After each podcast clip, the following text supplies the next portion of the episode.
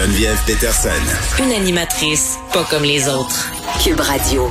On parle beaucoup des victimes euh, de la COVID, les victimes de la cinquième vague, les victimes du variant Omicron. Euh, on dit les gens qui sont hospitalisés, euh, pardon, en ce moment sont des gens non vaccinés, mais on a quand même la difficulté à se faire un portrait. Donc, j'avais envie d'aller parler avec quelqu'un qui était sur le terrain. On est avec le docteur Germain Poirier, qui est chef du service des soins intensifs de l'hôpital Charles-Lemoine. C'est à lui qui faisait référence tantôt d'Annie Saint-Pierre sur la façon de traiter justement, de considérer le variant Omicron dans le système hospitalier. Docteur Poirier, bonjour.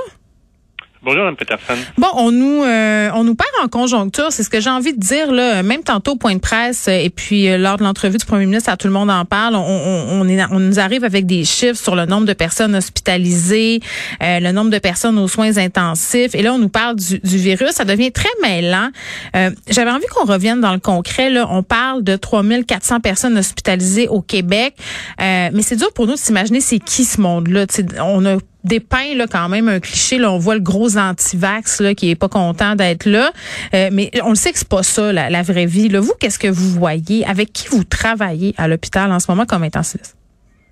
Ben, notre clientèle actuellement, si vous voulez, est séparée euh, en trois, on pourrait dire. Il y a des patients normaux qui n'ont pas la COVID et qui peuvent être vaccinés ou non vaccinés. Il y a des patients euh, qui n'ont pas la COVID. Ça, c'est une minorité actuellement qui se trouve dans en nos murs. Ensuite, il y a une autre partie de la population qui est hospitalisée pour un problème de santé, mais qui, par le fait même, se retrouvent à être porteurs du virus ah. et à avoir la COVID, mais qui ne sont pas là pour la COVID. Ils sont là pour une jambe cassée, pour un infarctus euh, du cœur, bon, euh, polytraumatisé, mais c'est ça. Et ensuite, on a des gens qui sont vraiment hospitalisés pour leurs problèmes respiratoires mm. pulmonaires reliés à la COVID. Fait qu'on a, on a un peu ce trois genres de patients-là entre nos murs. Mm. Ce qu'il faut savoir, c'est que sur les 3000 patients euh, que le ministère décompte, mais sur ça, on pense que dans la grosse majorité, 50 si vous voulez, de ces gens-là sont hospitalisés non pas pour la COVID, mais pour euh, une autre pathologie autre, mais ils sont porteurs en même temps, donc ils rentrent dans les statistiques. Ça, c'est particulier, là. Euh, vous expliquez ça, et c'était ce que disait aussi votre collègue, euh, docteur Marquis. très rare maintenant de voir des gens qui entrent à l'hôpital pour la raison COVID. Là. Tu viens pour d'autres choses. mais à quel point la COVID peut empirer la situation quand tu arrives à l'hôpital puis tu es déjà malade? Ben, c'est une bonne question. je vous dirais, tout dépend en lien en deux choses, surtout votre niveau euh, d'immunité. Est-ce qu'avez-vous reçu une dose de vaccin, deux doses de vaccin ou trois doses? Ça, ça peut jouer énormément. Et l'autre chose, est-ce que vous êtes immunocompromis? Est-ce que vous prenez mm. des médicaments pour diminuer votre système immunitaire? On peut penser, supposons, à la chimiothérapie, mm. gens sur des doses de cortisone. Donc, ça, ça peut faire en sorte que si vous avez un système plus faible, et on sait que les personnes âgées ont aussi un système plus faible, immunitaire, ben, ces gens-là, même s'ils sont à l'hôpital pour, euh, on va faire un exemple, euh, une hanche cassée, mm. si jamais durant la nuit euh, on aspire tous nos sécrétions, ben on aspire nos sécrétions, on est déjà faible, on a déjà de la médication, on peut se retrouver avec une pneumonie reliée à la COVID. Oui, le profil des gens euh, affectés par la COVID qui, se ramassent à l'hôpital, est-ce que ça a changé? Parce que pendant les, premières vagues, puis là, vous parlez de personnes âgées, mais moi, ce que je comprends quand je regarde un peu euh, les témoignages des médecins auxquels on a accès en ce moment, c'est qu'il y a des gens quand même qui sont plus jeunes, là, qui se ramassent à l'hôpital. Il y a des gens la quarantaine. Oui, il y a des gens dans la quarantaine. Je vous dirais, on voit euh, beaucoup plus de jeunes. Peut-être possiblement parce que vous savez, les phases de vaccination n'ont pas été tous à la même euh, date. Hein. On a commencé avec les personnes âgées euh, du troisième âge, les gens en RPA, les gens en CHSLD, et ensuite on a, si vous voulez, tranquillement euh, ouvert les portes aux plus jeunes. Et c'est ce qu'on voit actuellement. On voit que les gens qui ont été vaccinés plus tardivement, qui n'ont peut-être pas reçu deux doses, hein, on parle entre autres aux, enfants et même aux jeunes adultes, c'est peut-être ces gens-là qu'on voit un petit peu plus dans les hôpitaux et peut-être que les patients plus frêles, hein, les, mm. personnes âgées qui étaient très malades, ben eux malheureusement, il y en a qui ont succombé à la COVID. Donc, si vous voulez, il y a une espèce là de une espèce de sélection due au virus là qui s'est faite bien malgré nous. Oui, ben puis est-ce que ces jeunes décèdent? Parce que là on apprenait qu'il y a une fille de 4 ans là qui est décédée de la COVID-19. Tout à fait. Ben, il y a des jeunes qui décèdent. Ils sont, ils sont, ils sont quasiment, ils sont quand même très rares. Hein. Il faut le dire aux gens. Là, c'est quand même très rare que les jeunes décèdent de la COVID. Ceux qui vont décéder ont souvent d'autres pathologies. Je comprends. c'est pour ça que bon, je peux pas me prononcer avec euh, le décès de la jeune, euh, de la, de la fillette à Québec. Là, de, non, c'est un exemple. On, sait pas. Ouais, les... c'est ça. Mais tout à fait. Mais tu sais, on voit quand même dans la littérature que beaucoup d'enfants de bas âge en pédiatrie ceux qui vont décéder avaient tous déjà souvent euh, une petite anomalie quelconque dans leur système de santé. Euh, donc, euh, dans leur santé plutôt. Donc, euh, il faut penser que oui, les jeunes peuvent l'attraper. Ils le font beaucoup moins sévère. Hein, ils le font beaucoup moins sévère que l'adulte mm. parce que pendant que le système immunitaire est plus robuste, mais ça arrive encore malheureusement. Et surtout, chez les non-vaccinés, on va le rappeler, les non-vaccinés, c'est prédominamment ces gens-là présentement qui se retrouvent aux soins intensifs et mm. puis euh, dans les murs des hôpitaux hospitalisés pour la COVID. Oui, moi, il y a un truc qui m'a un peu, euh, ben, qui a attiré mon attention, en fait, donner l'INSPQ sur euh, qui est hospitalisé, c'est-à-dire les hommes, les femmes. Puis ce que je comprends là, c'est que la majorité des patients qui sont aux soins intensifs sont de sexe masculin. Est-ce qu'on comprend pourquoi? Est-ce qu'on comprend pourquoi? Non, pas encore. Pas encore. je vais vous dire. Sur le plancher des vaches, ça varie. Hein. Il, y a des, il y a des semaines où on a plus de femmes, des semaines où on a plus d'hommes.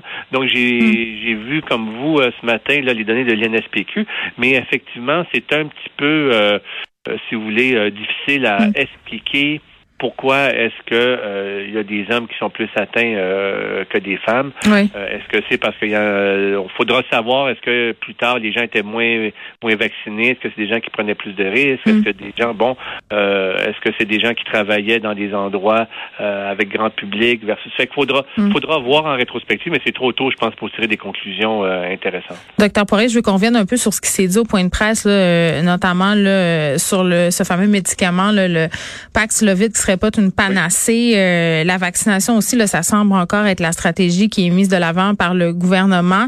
Euh, voyez-vous encore beaucoup de gens qui sont pas adéquatement vaccinés? Oui, on en voit encore. La majorité, comme je vous disais, qui viennent pour la pour la pathologie de la COVID, là, pour la pneumonie ou autre, ce sont des non vaccinés en grosse partie, ou bien des patients immunocompromis. Mm. Et c'est encore un petit peu, si vous voulez, difficile à saisir, à comprendre pourquoi, en sachant que c'est le seul actuellement, euh, la seule arme que nous avons pour mm. vaincre euh, ce fléau-là, qui est la vaccination en masse pourquoi est-ce qu'il y a des gens qui malheureusement euh, sont encore, euh, si vous voulez, euh, bornés à ne pas se faire vacciner? il y a des gens pour des pour des pour des raisons médicales, ça on peut comprendre, mais sinon pour le reste, on sait très bien que la vaccination depuis des siècles a fait ses preuves. Oui ça va continuer à faire Oui, mais je, oui, puis là, pour la troisième dose, moi, je vois de plus en plus circuler, euh, puis même dans mon cercle d'amis, là, des gens qui sont sceptiques par rapport à cette troisième dose-là, qui se disent, OK, euh, en quoi ça me protège plus? Puis c'est des gens qui suivent les règles sanitaires, c'est pas des anti-vaccins, euh, c'est pas du monde qui remettent en question, justement, l'efficacité vaccinale, mais se disent à un moment donné, combien de doses? Ça, est-ce que vous le sentez sur le terrain, cette réticence-là à la troisième dose? On le sent légèrement, mais je ne dirais pas tant que ça. Pas tant que ça parce que nous, tu sais, dans le domaine de la santé, euh, un bout de temps, il faut aussi euh, suivre certaines politiques et faut mm. aussi faire confiance. Et vous savez, euh, c'est pas moi, c'est pas moi dans mon sous-sol là qui qui regarde les vaccins et qui fabrique les vaccins, mais il y a des gens qui sont penchés sur ça, qui regardent le, le niveau d'anticorps que vous que vous êtes capable de développer. Mm. Et euh, les firmes de recherche et les chercheurs ont supposément euh, regardé qu'après deux doses, votre système immunitaire est quand même bon, mais une troisième dose pourrait encore le booster un peu plus, mm. un peu comme on voit avec les rappels avec le tétanos. On peut dire la même chose. Au, au 10 ans, il faut avoir un booster pour le tétanos. La majorité d'entre nous ne le font pas, mais on sait très bien que c'est la marche à suivre et c'est ça qui fonctionne. Ah, OK, c'est intéressant. Euh, parlons quand même euh, bon de ce thème majeur là. Puis peut-être c'est difficile à comprendre là. Il y avait beaucoup de chiffres et tout ça mais la façon euh, dont on aborde le variant Omicron dans les hôpitaux notamment sur la gestion des patients. Est-ce qu'on devrait adapter notre façon de fonctionner avec cette vague là la cinquième vague? Actuellement, je vous dirais, c'est un petit peu là le consensus qui semble se dégager dans plusieurs euh, communautés médicales, dont la nôtre au Québec, euh, au sein de la Fédération des médecins spécialistes. C'est un petit peu euh, ce qu'on préconise aussi au niveau des soins intensifs aussi. On pense que nous avons affaire à un virus qui beaucoup moins virulent, mais plus contagieux, comme vous l'avez dit. Mm. Et suite à ça, ben, peut-être qu'il faut commencer à regarder, à changer notre façon d'agir et à le prendre peut-être comme un virus justement euh, moins problématique. Donc, ça voudrait dire effectivement d'assouplir certaines mesures. C'est ce que cet après-midi, au point de presse, euh, le gouvernement euh, semble mettre de l'avant et qu'on arrivera peut-être, si on suit mm. ces mesures-là, à pouvoir justement donner du laisse aux hôpitaux et avoir plus de place pour les vrais patients malades. Mais c'est quand même dur à suivre parce que d'un côté, on nous dit ça, on nous dit le variant Omicron, OK, beaucoup plus de transmission, peut-être moins de développement de symptômes graves, mais ça reste quand même un virus qui est dangereux. Donc, à un moment donné, comprenez-vous les gens euh, qui savent plus sur quel pied danser, là, qui se disent, OK, mais est-tu dangereux? Il est pas dangereux, le variant Omicron. Pourquoi on fait toute une fermeture si justement, c'est pas si pire que ça? Ben, ce qui et je peux comprendre que c'est difficile pour euh, pour beaucoup de personnes à, à remettre les pendules à l'heure, mais il faut regarder une stratégie longitudinale dans le temps. Et quand le variant Micron est arrivé, on savait pas trop s'il était si euh, virulent que ça. Hmm. On pensait qu'il serait comme le Delta, et puis c'est ça, ça aurait été l'hécatombe. Et là, force de constater qu'après des semaines, ben, effectivement, il faut revoir la stratégie. Euh, et je pense que c'est tout à fait normal hein, dans sous une pandémie, chose qu'on n'a pas vue depuis des siècles, de revoir euh, de mois en mois les stratégies. Et c'est pour ça que le gouvernement change de stratégie. C'est pour ça que les communautés médicales ont changé de stratégie. C'est parce que euh, le virus change, le virus mute, et à ce moment-là, dépendamment de la population qui est ciblée, ben, il faut peut-être s'adapter. Si on s'adaptait pas, et c'est un peu le problème, c'est que là, on a calqué la même stratégie dans la phase, dans la première vague, deuxième vague, troisième vague, on fait du papier collé. Et je pense qu'à ce moment-ci, ben, les gens se sont regardés le nombril et ont dit, ben oui, effectivement, peut-être que on doit peut-être changer notre euh, notre fusil d'épaule parce mm. qu'on a affaire à quelque chose de différent. Oui, puis pour alléger, il manque quand même 12 000 personnes dans notre système de santé. C'est ce qui a été dit tantôt. Docteur Germain Poirier, merci, qui est chef du service des soins intensifs de l'hôpital Charlemagne.